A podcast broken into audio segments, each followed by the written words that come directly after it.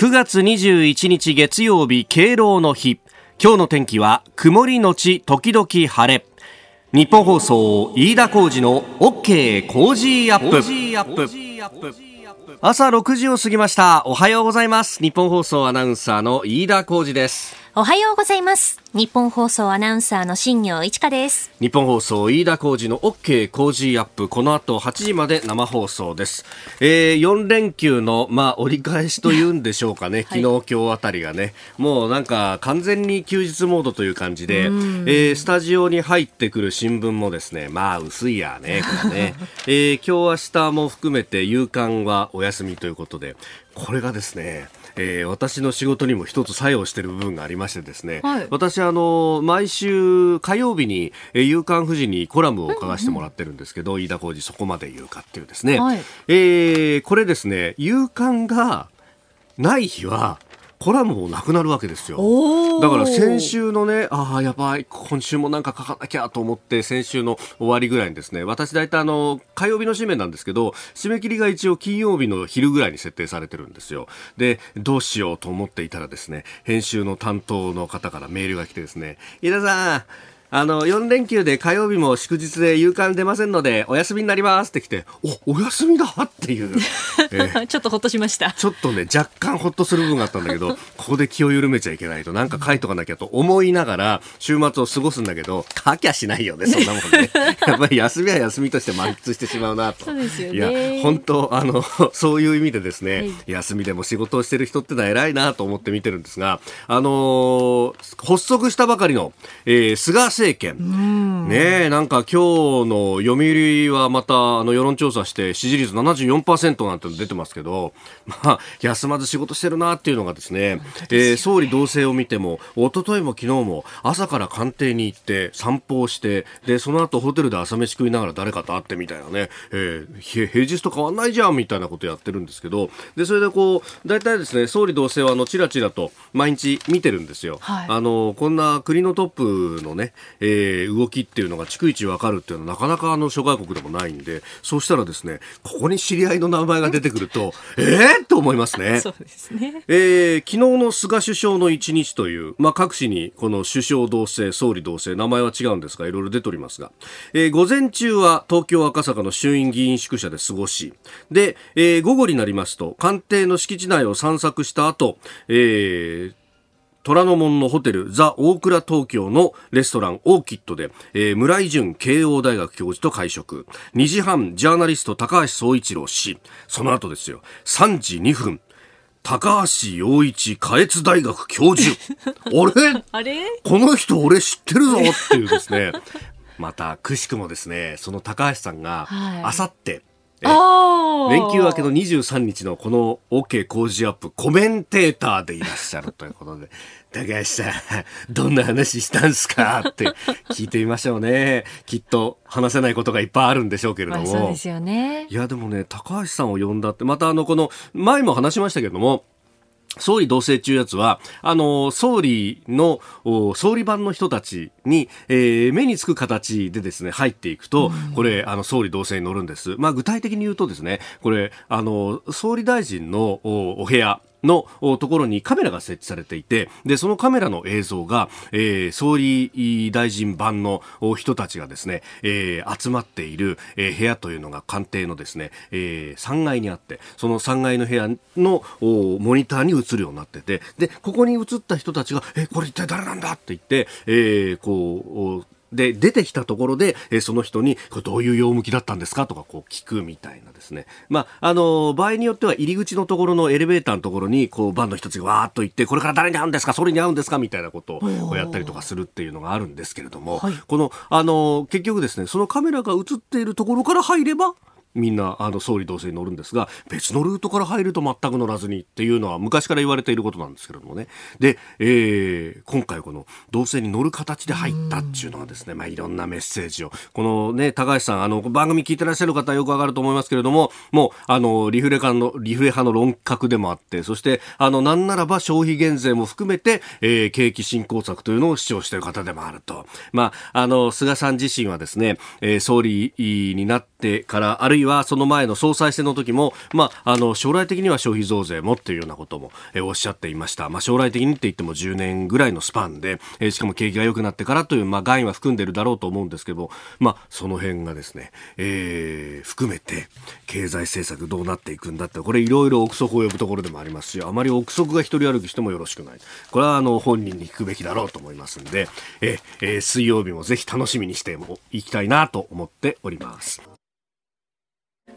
あなたの声を届けますリスナーズオピニオン。ニュースについてのご意見をお待ちしております。今朝のコメンテーターはジャーナリスト須田慎一郎さんです。え取り上げるニュースまずは TikTok とオラクルの提携についてトランプ大統領が承認をしたというニュース。まあアメリカと中国の、えー、角の付き合わせというところです、えそれから菅外交本格始動ということで、え昨日の夜ですね、え日米首脳電話会談が行われました、えそして地上イージスの代わりに洋上案という、えー、ニュースミサイル防衛の仕組みについて、えー、それからアメリカ連邦最高裁判所判事、えー、リベラル派のルースキン・ギングバーズ氏が、えー、亡くなったということを受けて、えー、アメリカの政局も動いております。これが大統領選などなどどう影響していくのかというあたり、えー、そして、えー、7時40分過ぎスクープアップのゾーンでは、えー、元会長逮捕のジャパンライフについて2006年からすでに粉飾決算が行われていたということです。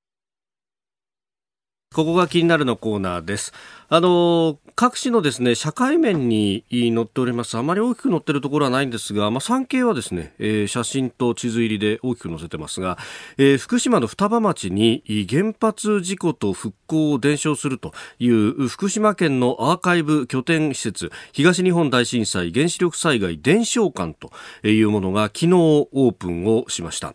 あの双葉町というとですね福島第一原発の北半分が立地しているところであります。ちなみに南半分は大熊町というところで、えこれ町がまたがってえいるんですが、えその双葉町のですね、え海沿いのところ、まあ、あの国道6号線っていうのがと常磐線 JR 常磐線というのがですね、まあ、この福島県の海沿いの浜通りと呼ばれるところを南北に貫いておりますがその幹線道路6号線から海沿いにちょっと入っていったところなんですね。であの3月の頭、えー、3月11日を目指してあの1週間ですね、私あのスタッフとともに、南の、千葉県の旭市からずっとこう上がっていって、福島県のあたりも、取材をして回ってましたがその時にですねこの双葉町のあたりり、えー、海沿いのところの一部とそれから双葉の駅の周りが、え、帰還困難区域からまあ立ち入り禁止になっていた区域からですね、え、避難、え、指示等解除準備区域に、え、区画が変わってって人が入れるようになったということで、で、それで中取材してたんですが、えー、その時にですね、もう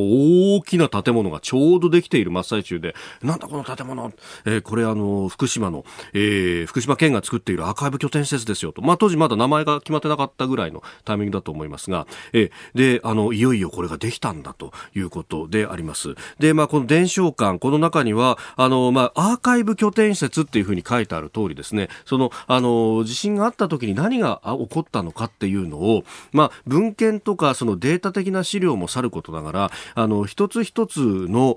その残されたもの。例えばあのオフサイトセンターと呼ばれたですね、大熊町のその原子力災害が何か起こった時に町として、えー、対策を練るという拠点で、えー、使っていたホワイトボードがそのまま残されていて、で、その、あの、現場の混乱ぶりとかね、えー、情報が錯綜していた様子、そして、あの、あれだけの人を一斉に避難させなければいけなかったその動きなんていうものが生々しく残されている、えー、そういった、あの、資料的なものというのが、えー、展示されるようであります、えー、かなりの点数になると。20万点以上だというようなことも報じられておりますがこれあの他方ですねこの災害の時の記憶だとかっていうのをどうやって残すかっていうのはいろんなところでこう課題になっていてあの阪神大震災の時の、えー、そういった遺品と呼ばれるような、まあ、残されたものたちをどうこう残していくかっていうのをですね人と防災の未来感というのがあそこにはあってでそこのキュレーターの方に話を伺ったこともあるんですがとにかく、えー、残す残さないは関係なく、えー、まず、えー、手元に取っておかないとあっという間にそういうものは震災瓦礫と一緒にひあの処分されてしまいますからっていうのをものすごく強く言われてだからあの多分あのいろんなところにこれアドバイスで入ってると思うんですけど東日本大震災の現場もとにかく最終的にどうするかの処分の前にとりあえず取っておくってものは全部取っておきなさい。さいということが、えー、結構言われるようであります。で、あの、所有者だとかとの折衝というのはその先の話だというようなことで、まあ、あの、これをですね、学術的にどうやるかっていうのもあるんですが、もう一つは、あの、これ県の人たちもずっといろんなところで言ってましたけれども、これをこのホープツーリズムというものにつなげていきたいと。あの、実は今年の5月にですね、あの、福島のもうちょっと南のいわき市にも、あの、アーカイブの施設というものが、えー、できております。震災伝承未来館というものが、えー、5月に、えー、いわき市にできました。で、語り部による被災地案内なども受け付けていると。映像の放映だとか資料の展示もやっていると。で、あの、いわきでそこを見る。で、今度は福島の原子力災害について、この県の伝承館と、それから、あの、もうちょっと南に下がった、えー、ところですが、富岡町には、あの、東京電力が作った、えー、施設もあります。これは、あの、災害、この原子力事故故に関しての、まあ、反省の意味というのが非常に大きいところでもありますが、えー、そういったものもあるし、で、北の方に上がっていくと、今度は、あの、福島ロボットテストフィールドというところがあって、まあ、ここは、あの、今後に向けた技術開発だとかの拠点として、例えばドローンを飛ばすだとかですね、まあ、そういった、あの、水素をどう使うとか、そういったものについての、えー、拠点もあるということで、あの震災があった、どういうことが起こった、そしてそこがどうやってこれから先復興していこうとしているのか、あの、10年前の震災の記憶で止まっている方まだまだ多いと思うんですが、実際に行ってみると、いろいろな、こう、新たにこれからやっていこうというものも、えー、10年経ってますから、人の営みというのは、えー、そこから続いていってるわけで、そして新たに踏み出そうとしているという、ここまでをですね、全部をパッケージにして、えー、見てもらえるといいなと。え、実際そういったことで、まあコロナでちょっと止まってるところありますが、あの、修学旅行だとか、そういう人たちの呼び込みということも積極的にこれからやっていこうという動きもあるようであります。ここが気になるプラス、週末も結構いろいろニュースが動きましたが、えー、その中でですね、週末19日ですから、土曜日ですね、えー、台湾の元総統の李登輝さん、7月にお亡くなりになりましたけれども、えー、告別式が台北郊外の新北市で、えー、営まれました。えー、蔡英文総統ら台湾要人のほか、日本からは、えー、森喜朗元総理が、えー、行かれたということであります。で、アメリカからも国務次官のキース・クラックさんが、えー、参列をし台湾民主化の父に、えー、別れを告げたとということでありました。まあ、あの、このね、えー、李登輝さんの人柄であったり人物像、様々な業績については、まあ、あの、7月亡くなられた当時も評伝が様々出たりなんかしてましたけれども、まあ、改めて偉大な方だったんだなと。そして、あの、亡くなられた時直後に、まあ、あの、海外の要人として、えー、初めて、えー、台湾を訪れ、えー、弔問したのが森喜朗さんだったということもあって、その森さんが今回も、えー、行ったと。まあ、あの、結構ね、現地ではいろいろろ細かく報道もされてましたし、えー、蔡英文さんなんかもあの日本語でもツイッターをやるんで、まあ、それでもいろいろ出てましたがあ森さんまたやられたんだっていうね、えーえー、そしてあのー、安倍総理安倍前総理もメッセージを寄せたということで、まあ、台湾、えー、日本の、まあ、大使館にあたる、えー、台湾、えー、交流協会の台北事務所の泉代表が代読をしたということでありました。まあ、千の風になってを引き合いに出しながら、まあ、これあの千の風になってを相当こう李登輝さんご自身があの加盟を受けていたということがあったようなので、まあ、それを引き合いに出しながらですね、えー、メッセージを寄せたと、えー、日台の友好親善と台湾の民主主義の発展に多大な貢献をした李氏に、えー、深い感謝謝と敬意を表するというメッセージを寄せたということであります。まあ、あの思い返してみるとその東日本大震災今から10年前あの時に海外からの義援金としては最も多い額を寄せていたくれたくださったのが台湾の方々であれだけ、まあ、あの人口でいうと日本よりもかなり少ないというところで、えー、何百億という義援金を寄せてくれたと、まあ、そういったこの日タイの友好の架け橋になった方のお一人でもあったということであります。で、一方で、まあ、これ、こういった、その、まあ、あの、自由で民主主義、法の支配という価値観を共にする国々に集まるということに対して、台湾に集まるということに対して非常にセンシティブになっているのが、えー、中国でありまして、まあ、こういった時でも、おこの周りでですね、いろんな、あの、軍事演習などを行って、えー、行うだけじゃなくて、えー、台湾の飛行機が、えー、緊急発進をするなんていうですね、えー、ことが起こるぐらいに、まあ、あのー防空識別圏から中に入ってきて、さらに領海まで、領空まで来るのかっていうようなですね、えー、ところまで、えー、いろいろとちょっかいを出してきております。まあ、これもあの19日に、まあ、アメリカのですね、えー、国務次官がやってきて、で、またあの、この蔡英文さんとのこう話をして、えー、確かあの、食事をしながらという晩餐会みたいなものがあったそうなんですけども、えー、勇気を持って次の一歩を踏み出す覚悟だっていうふうに、えー、蔡英文さんが言ったというような報道が一部にありまして、この次の一歩っていうのが一体どういうことなのか、あるいはアメリカと国交が再び結ばれるのかというようなことも含めてですね、まあ、アメリカ、あの、中国もセンシティブにはなってますけれども、これ、ひょっとすると東アジアの歴史がこの2020年にいろいろ変わっていくかもしれない。えー、そこで、えー、日本はどう自分の国土、えー、人民、そして財産を守っていくのかというところ、まあ、イージス・アショアが終わった後、一体どうするんだというところも、新政権の課題だと思います。ここでポッドキャスト YouTube でお聞きのあなたにお知らせです。ラジオの日本放送飯田浩司の OK 工事アップではお聞きのあなたからのニュースや番組についてのご意見お待ちしております。ぜひメールやツイッターでお寄せください。番組で紹介いたします。どうぞよろしくお願いします。9月21日月曜日敬老の日。時刻は朝7時を過ぎました。では最初のニュースこちらです。TikTok とオラクルの提携トランプ大統領が承認。アメリカのトランプ大統領は19日中国発の短編動画投稿アプリ TikTok のアメリカ事業をめぐってソフトウェア大手オラクルとの提携案を原則的に承認したと明らかにしました。国家安全保障上の懸念に対処できる枠組みだと判断し TikTok の配信禁止を1週間延期すると発表しております。えー、アメリカでの事業は新会社に引き継がれるということでここにオラクルとオルマートが出資をするということ。ただ、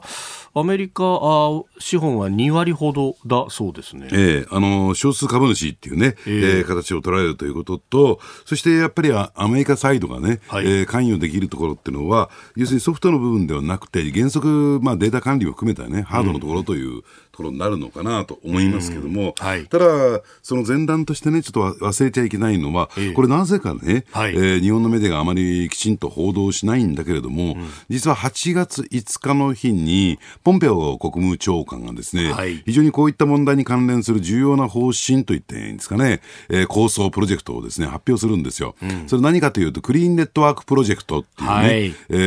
ー、まあ、構想を、えー、プロジェクトですかね、え。えー、公表するというですね、ことになるんですが、えその中身を見てみるとね、え要するに個別の企業、これももちろんね、このクリーンネットワークプロジェクト、ね、クリーンなネットワークを、えー、推進していこう。その一方でダーティーな、ものがあるから、それについては排除していきましょう。汚れたものがあるから排除していきましょうということなんだけども、はい、もうこれはね、汚れたものというのを、えー、中国っていうね、えー、ところをものすごく強く強く意識してるんですよ。はい、で、そうするとその中に何が入ってるのかというと、やっぱりこういった、えー、TikTok みたいな、えー、アプリであるとか、えー、アプリストアね、はい、販売する側、あるいはもちろんハードの、えー、まあ端末であるとか、えー、それからで海底ケーブルとか、クラウド、えーね、なんかも入ってくるんですね、はい、ですから個別の企業というよりも、うん、そういった中国のね、そのネットワークに、通信事業に関するものについては、はい、ねえー、一定の基準を満たさなければ、すべて排除していますよと。クリーンな状況になってなければ、すべて排除していますよということになってるんですね。あのですから、例えばクラウド事業なんかを考えてみると、はい、あの例えばアリババ、えー、e コマースの会社だと思われてるかもしれません、はい、電子商取引の会社かと思われてるかもしれませんが、ここ近年ですね、クラウド事業の方にずっとシフトしてきてるんですよ。はい、クラウドっていうのは、要するにその、えー、相手の企業がですね、えー、取引先が、お客さんが一旦入ってくるとなかなか抜け出ないということで、巨大な装置産業ではあるんだけども、一定程度のお金が毎、あの、毎月毎月きちんとコンスタントに入ってくるっていうんで、結構美味しいビジネスなんですね。はい、で、アリババ、例えば日本においては、うん、ニトリなんかがね、そのアリババのクラウドを使っていて、はい、えー、結構西側先進国でもですね、えー、結構普及している。ただ、はい、そういったものをそこに、それ使ってていいの？という問題提起をしているアメリカはね。それからあと、快適ケーブル。はい、まあ、あの、報道ベースね、ラジオ機の皆さんも、えー、検索していただけば分かる通り、こう近年ですね、米中間で海底ケーブルの、えー、えー、光ファイバーケーブルのですね、えー、争いってものすごく激化してるじゃないですか。で、それを使うことによって情報漏洩だとか、はい、起こってないんですか？という問題意識をアメリカは持っている。ですから、包括的な、はい、そういった意味で言えば対策を打ち出してきてるんですね。この間、太平洋を渡るケーブル、チリから出るものについて、はい、あの、直接中国に行くんじゃなくて、ニュージーランドとかを経由しながら、あの、西側で入れるみたいなのが、なんか計画が出てきましたよね。ええ、あれなんかまさにその一環なんですよ。どっちかっていうのを争ってて、チリはそっちを選んだってことになりましたね。ええうん、ですから、その背景にね、もちろんアメリカなどのね、はい、えー、働きかけ、まあ、これは圧力と言ってもいいのかもしれないけども、そういった動きもあることも間違いない。はい、ですからね、そういった中においてね、日本の企業ってあんまりそういった認識がないのかなと。今、世界でどういった動きが起こっていて、はい、アメリカが何をやろうと、あまりにもね、ちょっとガードが甘すぎるんですよ。だから、要するに、あの、私はここで中国はダーティーだとか、アメリカはクリーンだとかっていうつもりは毛頭ありませんよ。ただ、えー、今日本の置かれてる立場であるとか、えー、日本が今後どうやって対応していくのかっていうところを考えてみると、はい、やっぱりアメリカ寄りになっていかざるを得ない、いかざるを得ないというね、えーはい、状況になってるんじゃないかなと。ただ日本の方もね、はい、その辺も全部含めて考えて、うんうんうん、えー、国家安全保障局に経済班を設けたり、はい、あるいは今回のデジタル庁こそ。えー、えー、えーこれもデジタルの分野のですね、セキュリティ、ここかなり力入れてきますからね。うん。まあ、そのデジタル庁のあたりとか、えー、菅政権のね、はい、今後の動きについては、えー、後ほどおはようニュースネットワークの存在をまた詳しくお話しいただこうと思います。おはようニュースネットワーク。まずは気象に関する情報です。北海道地方は大気の状態が非常に不安定になっているため特に日本海側で局地的に非常に激しい雨が降り大雨となるところがある見込みです。現在北海道の稚内市、礼文町、幌延町に5段階の警戒レベルのうちレベル4に相当する土砂災害警戒情報が出されています。気象庁は土砂災害に厳重に警戒し低い土地の浸水河川の増水や氾濫に警戒するよう呼びかけております。北海道稚内市礼文町幌延町に土砂災害警戒情報です、行政が発する情報などに十分ご注意ください。まずは気象に関する情報でした。ではこの時間取り上げるニュースこちらです。菅外交本格始動。日米首脳の電話会談開催。菅総理大臣は昨日夜就任後初めてアメリカのトランプ大統領と電話会談を行い菅政権としての首脳外交をスタートさせました。菅氏は安倍前総理が構築した強固な日米関係の維持強化を図りたいという考えを伝え引き続き拉致問題の解決への協力を要請しました。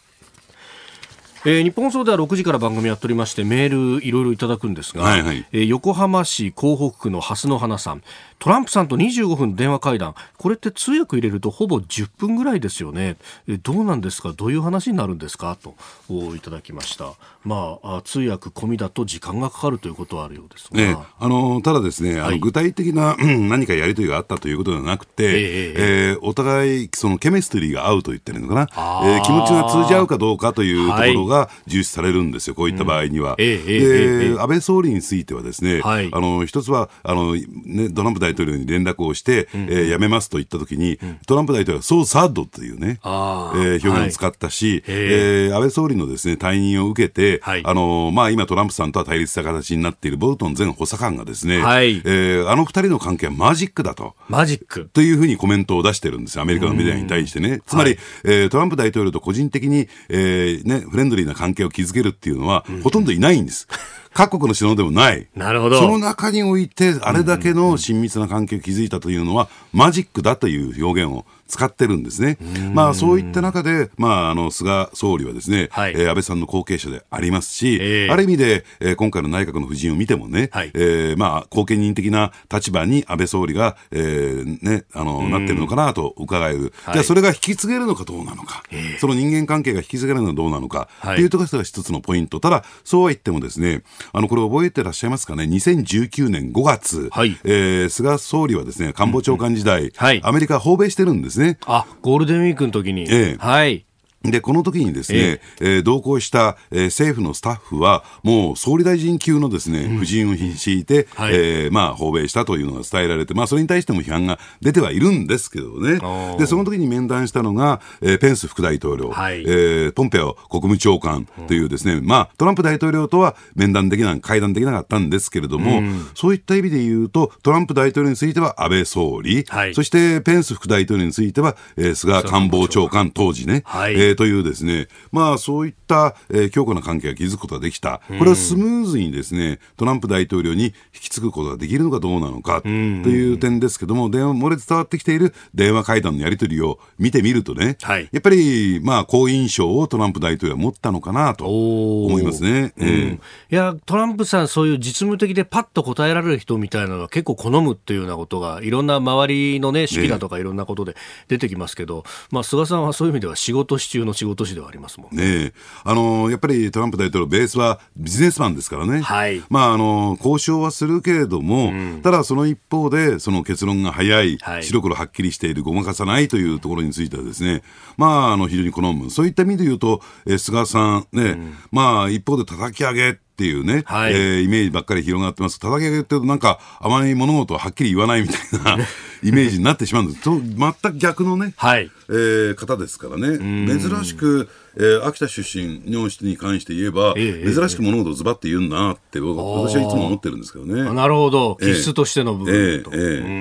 で、まあ、日米関係というと、当然そこに中国とどう対応するんだっていう話が出てきます。まあ、デジタルについてはね、えー、TikTok だなんだっていうのが言われてきてますけれども、日本としてもここに手を打つっていうのがデジタル庁であったりするわけですか？そうですね。その前段としてですね、あの、安全保障局に、国家安全保障局の中に、はい、えー、経済班を昨年設置しましたよね。そうでした。なんかあんまり国家安全保障問題と経済って、まあもちろんね、関係なくはないんだけれども、はい、なんかちょっと違和感を持たれた方も多いんだろうと思うんですよ。で、実はですね、ええ、そこはやっぱり、えー、今回のデジタル庁構想につながっていくような 5G であるとか、はい、あるいは通信であるとか、えー、というところで、えー、この問題が大きく関与している、え、そのことと、うん、要するに、えー、菅総理理が進めようとしている携帯電話の料金値下げ、はい、この問題も全部リンクしてくるんですよ。あそこもリンクしてね、要するに料金を値下げするっていうことは、はい、もっともっと効率よく使えよと。要するにその既得権益のように、その帯域をね、独占しているんではなくて、そこは、えー、もう効率よく使わないと、5G の時代、そしてその先に見えてきている IoT、ね、えー、インターネット・オブ・スイングス、はい、ありとあらゆるものがインターネットに、えー、接続してくる、こういうところをかん見てくるとですね、ものすごくその、えー、電波を大量に使う時代がやってくるんですよ。はい、そうすると、その携帯電話会社が独占的にそのた、いい帯域を使ってるというのは、これはどうなの？というところにつながっていきますし、だからすべてこれ、一連の流れで進んできていると。で、その、その一方では、えー、ね、アメリカのですね、はい、まあ、あの、えー、対中国封じ込め、えー、えー、この問題と、この動きとですね、連動していることは、これ間違いないと思いますね。うん。まあ、あの、今日のね、えー、紙面だとかでも、おその、TikTok というところをこうどう売却していくのか、ええ、まあ、あの、オラクルとウォルマートというアメリカの会社が、とりあえず、少数株主として入るんだというような話が出てきて、えー、ます。まあ、それだけじゃなくこれ、中国の企業に対しての締め付けってアメリカの国内は相当強くなってきてますよね。ねで、おそらくね、えー、これ、日本においては、はい、甘利明さんが率いる自民党の議連が、積極的にこれを進めてるんですよ。はい、で、おそらく近々ね、えー、そのあたりに対する日本側の、えー、まあ、日本側のというよりも自民党サイドのですね、はい、方向性、プランっていうのが明らかになってくると思いますよ、これ。うん、甘利さん、確かに今回、入閣もせず、党の中でのポストも変わらず、というところですよね、ある意味、自由に動けるポジション自由に動けますし、非常に重要なポジショニングを取っていると。いうところだと思いますけどね。これやっぱり安全保障とかを考えると、ええ、当然そのアメリカよりというか、うん、まあ中国に対してもう全面的にファーウェイとかも開放しますみたいなことにはならないわけですね。ならないですね。あの、ですから、TikTok についてもですね、はい、要するにアメリカについては、要するに民間企業を買収するという動きになった、甘利さんはね、うん、まあこれそれこそ産経新聞のインタビューに答えて、はい、えー、日本でもそういうところが出てこないかな、出てくるべきだというような、はつまり日本側はそれを進めようとしても、うん、民間企業手を挙げるとこないんですよ、今のところ。うん、なるほど。それだけ大きな、ええまあ、金額もそうだし、はいあと中国側からどうなるっていうと睨まれるだろうっていうような、えいろんなリスクがあるわけですね。はい。さあ、そしてもう一つ用意していたニュースは、地上イージスの代わりに洋上案という、これ、あの、ミサイル防衛のお新たな形というところで、イージス・アショアという陸上版イージスが頓挫した中でどうするか、洋上に絞るということで、それ専用の船を作るというようなことが出てきてますね。ええ、あの私はね、これ、まあ、ええわあんまりこういうこと言う人いないと思うんですけれども、あのずっとこれ問題取材してますとね、はい。やっぱりあるべきところに戻ってきたのかなと、本来やっぱり、えー、洋上で対応すべきブースターのね、はい落下ブースターの問題がありますから、だからかなり陸上案っていうのは無理があったんではないか、じゃあなぜ、えーね、洋上、海上案が取れなかったのかというと、はいやっぱり海上自衛隊のえー自衛官の不足の問題。うん、人繰りの問題。人繰りの問題はい。で、これがネックになって、ええ要するにそれを海上でやりますよと、洋上でやりますよと言ったときに、もう海上自衛隊対応がなかなか難しくなってくると。はい。というんで、やむにやまれずあれば、私は陸上自衛隊が所管する陸上案になったんだろうなと。はい。ですから、そういった点で言うとね、本来あるべきところに戻ってきたんだけど、これで万事解決ではなくて、やっぱり海上自衛隊の、先ほどね、飯田さん言われた人繰りをですね、もっと余裕を持たせるために、ええね、あの、隊員をですね、自衛官をですね、えきちんと確保するということも必要になってくるのかなと思いますけどね。うん。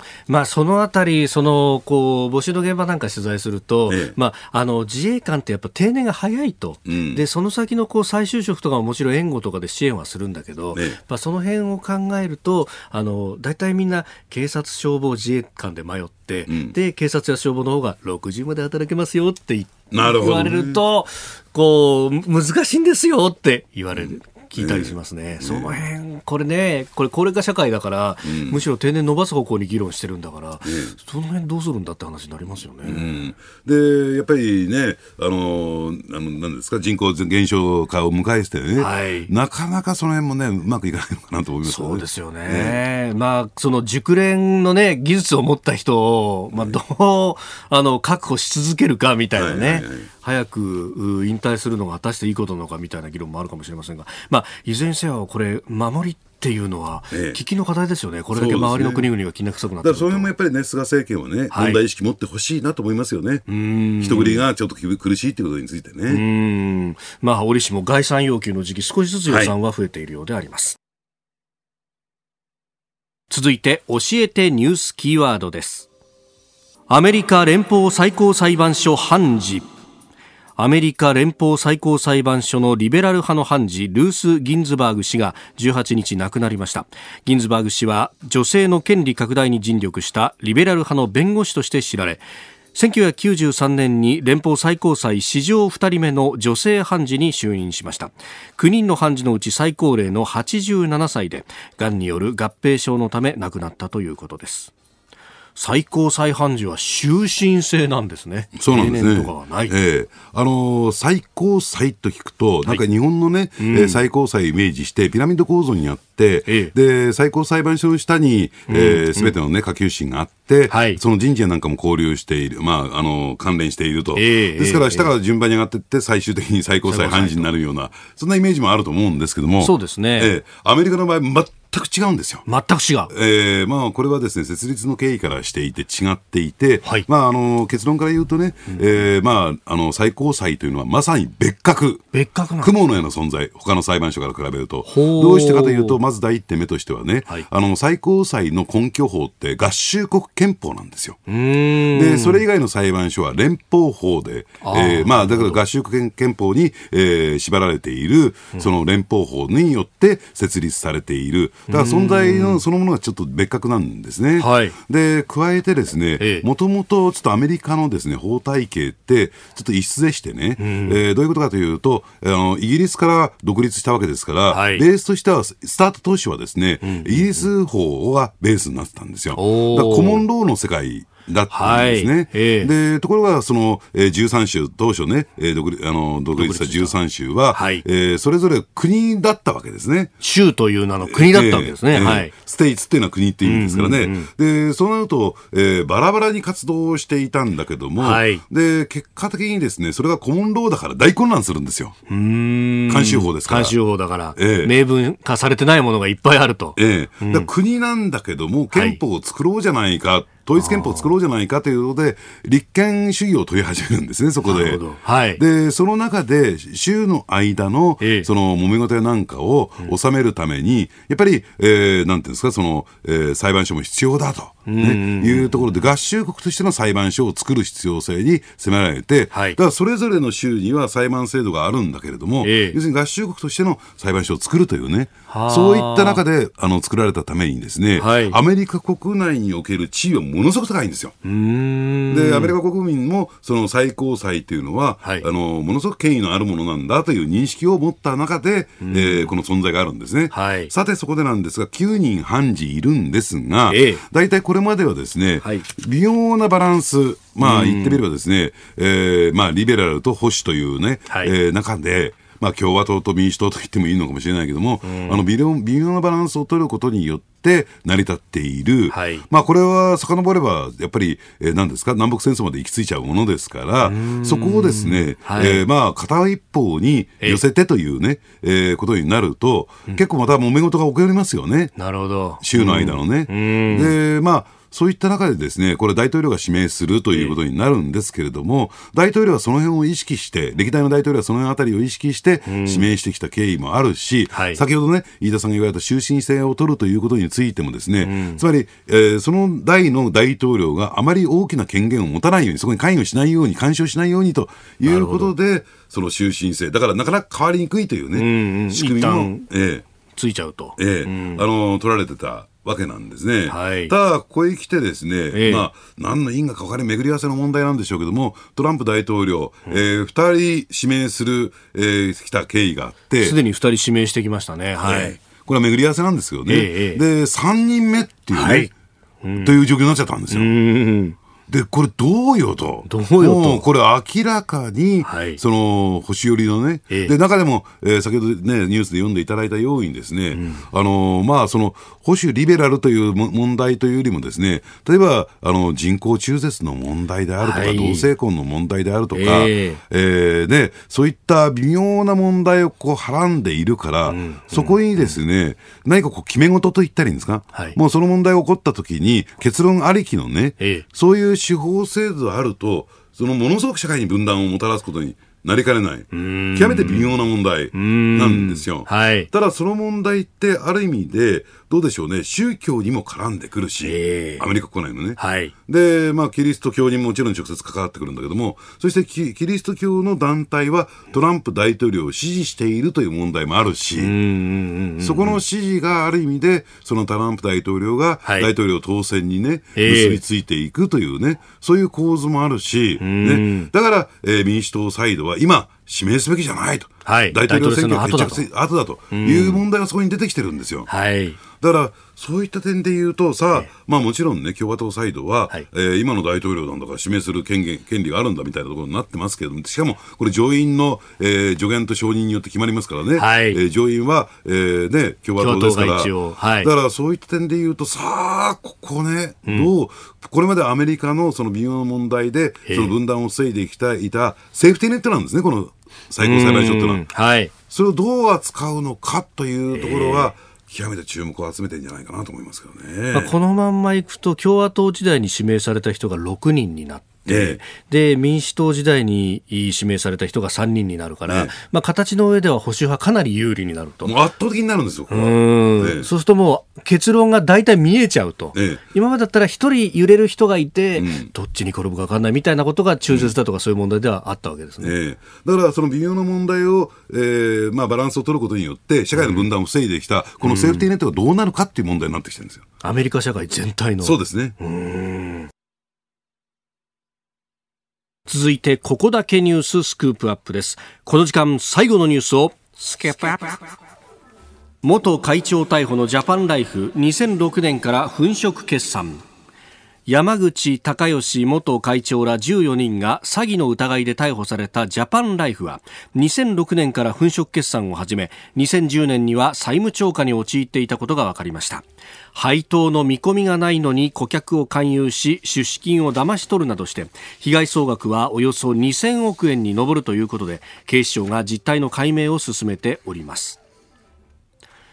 えー、メールやツイッターもいろいろいただいておりますが、横浜市緑区眠らない技工士さん、ジャパンライフの会長って桜を見る会に行った人ですよね。安倍総理の辞任待ちで逮捕だったんですかね。という、この関連について聞く方もいらっしゃいますが、ええ、まあ結構前からこのジャパンライフの件というのは報道されてたようにも思いますけどね。ええ、あのー、ですからね、もうはっきり言ってですね、あの実質的なマルチ商法ですから。実質的なマルチ商法。えもともとマルチ商法をやっていて、はい、えー、法規制がどんどんどんどん入ってきたためにですね、えでその法抜ける抜け穴をねつくためにですね、はい、えー、形を変えてきたっていうのがジャパンライフ。だからマルチ商法をやっていた1980年代とかね、はい、それ以前からですね、えええー、まあ問題視されたんですね。マルチの帝王って言われてる人ですから、まあ、そそうだ、そういえばそうですよね、えこれ、報道された時にマルチの帝王って名前ありましたね、え、山口隆義容疑者。はい、そうなんですよ。でただですね、まあ、あの今回、詐欺容疑という形なんですけれども、はい、あのまあ、この詐欺っていうのはね、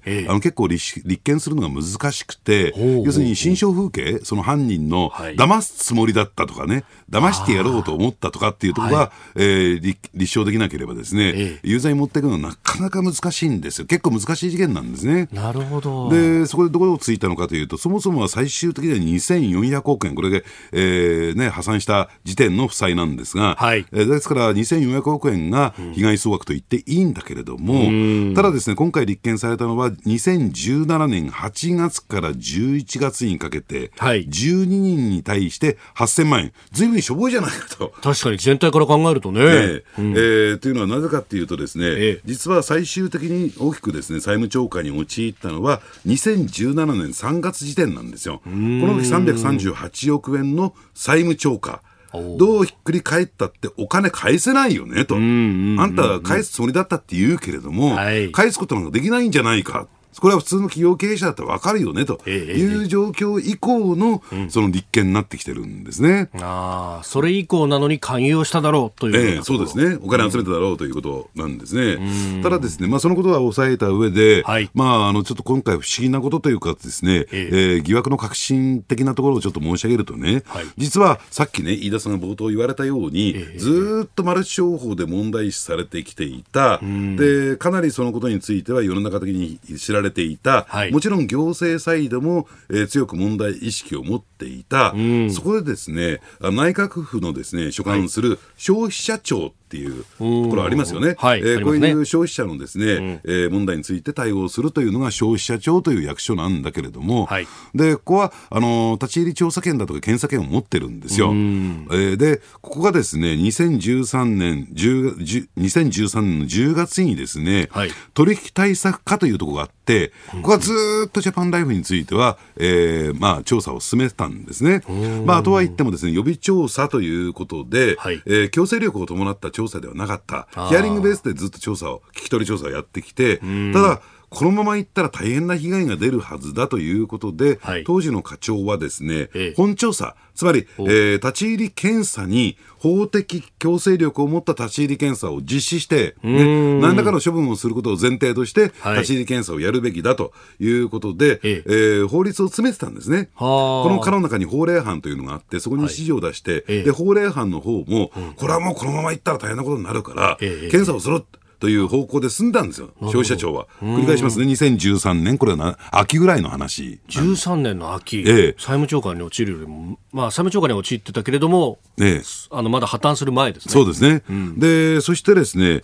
ところがね、不思議な奇怪なことが起こるんです。はい、明けて翌年、2014年、はい、突如ですね、突如ではないかもしれないけれども、課長が人事異動で交代するんですね。えおえ明けですか？ということは、夏の定期人事異動じゃないわけですね。いや、あの、それに絡む形で。あ、絡む形で。ええ、で、後任の課長が、はい、えー、ですね、あの、ええ、その立ち入り検査なんかやると、うん、で、それが世の中的に広がると、えー、相手のきあの経営に対して甚大な影響を与えることになるんじゃないか。ね、重大な影響を与えることになるんで、消費者庁が立ち入り検査やりました。さ、マスコミ一斉に報道しますからね。確かにそうですね。ね、うん、で、そしてその企業のジャパンライフの問題性っていうのは、マスコミも共有してましたから、はい、そういった報道が出て出ると、要するに、えー、場合によっては消費者庁が潰したってことになるかもしれないぞというところもあって、はい、結果的に立ち入り検査は立ち消えになるんです。あそうなんですか2014年段階で。ほねで、呼んで、まあ、そして、えー、呼んでですね、ヒアリングするというね、うん、え形に柔らかい方向に切り替わる。それは公表するベースではありませんから、はい、世の中の知るところではないというところになるんですけれどね。そしてようやくですね、2016年12月になって、はい、最初の行政処分。ね、まあ、合計4回出るんですけどね、行政処分は。はいえー、3か月の一部業務停止命令、このあたりがぐーっとジャパンライフの経営は苦しくなってくるんですが、本来だったらね、これ2014年段階でやっておくべきことなんですよ。おなるほど。この2年間、2年以上にわたるタイムラグは一体何だったのか、やるべきことをなぜ消費者庁はやらなかったのか、はい、ね、そのその時の課長は、なぜそれまでの方針を、えー、翻したのか、覆したのか、ね、誰からか何、えー、か言われたのか、圧力でもかかったのかというね、点が出てきてるんですね。で、これやばいと、2016年段階でやばいっていうことで、はい、えー、ジャパンライフはですね、まあ、慌ててまたさらに営業を強化して、うんうん結果的にですね、2015年の被害額が一番多いんですよ。はい、あそうなんですね。ええ、ああ、稼げるときに稼いどこうっていうで、このままいったら大変なことになるぞと。ええというところで、被害額が増額されているという。ね。はあ、それがなければっていう、ええ、早めに手を打っておけばと、今、今考えるとかもしれません、ですからね、あの経産省なんか、まあ、この方、課長っていうのは、ええ、代々経産省のキャリア官僚がつくんですけどね。内閣府ってことは、いろんなところから人が来る、ええ、その中でこの消費者庁のここの部署っていうのは、経産省のポスト。ええ、で、経産省で取材をずっとしていくと、はい、あその後任の課長はね、結構自分というものがなくて、人から何か言われると、その通りやるタイプなんだ。うん。ええ、前任はなんかもうね思い立ったからね、あえー、もう俺の気持ちでっていう,、う前へ前へ出ていくタイプだったけど。も、ええええ、消費者庁ってまあ内閣府長官ですよね、そうすると、まあ、政治サイドから何かっていうのがどうかかるんですかね。それとも経産省マターになるのか。経産省マターなるってくるのかなと。なるほど、ええ、経産省の人脈なのかなとあるいは経産省に対して政治力を行使できる人なのかなという感じもしますよね、そこはね。ほー、えー、まあ、前政権は確かにね、経産省内閣なんて言われ方をしたこともありましたけれども、ね、どういうね、まだその辺っていうのは、これから先にかかってくるのかもしれませんが。まあ、そのあたりを含めて、はい、ださっき今、みじくも飯田さんが言われたようにね、前政権のこと言われましたけども、うん、じゃあ、えー、桜を見る会の、はい、あの招待状がどういう経緯でできたのかっていうところも関わってくるのかなと僕は思うんですけどね。あれが2015年の4月ですから。なるほど。まあね、このこう山口隆義元会長という人はマスコミだとかも含めて、あるいは政界にも含めて、いろんなこうしがらみとか人脈があったというふうにされてますよね。ねでどうもね、ええ、有力なマスコミの OB がこの辺りで動いた形跡もあるんですよ。はあ、そうなんですね。はっきり言っちゃうと。官邸というよりもね。うんうんうんうん。結構新聞広告出てましたね。ねバンバン出てましたね。ええ、CM もバンバン出てましたね。はい、なんかいろんなことが見えてきちゃって、これは怖くなりますね。これ、ここまで踏み込んで喋っていいのかなって今の営業。僕、恐る恐る喋ってるんですよ、実は。俺、曲穴ですよ。さあ、あここだけニューススクープアップでした。はい今日もポッドキャスト YouTube でお聞きいただきありがとうございました。この飯田浩司の OK 工事アップは東京有楽町ラジオの日本放送で月曜日から金曜日朝6時から8時まで生放送でお送りしています。生放送を聞き逃したあなたぜひラジコのタイムフリーサービスでニュースやスポーツエンタメなどの最新情報を通勤通学の行き帰りでチェックしてください。さらにこの番組では公式 Twitter でも最新情報を配信中。スタジオで撮影した写真などもアップしております。そしてもう一つ私飯田浩司「夕刊富士」で毎週火曜日に「飯田浩司そこまで言うか」という連載をしております。こちらもぜひチェックしてください。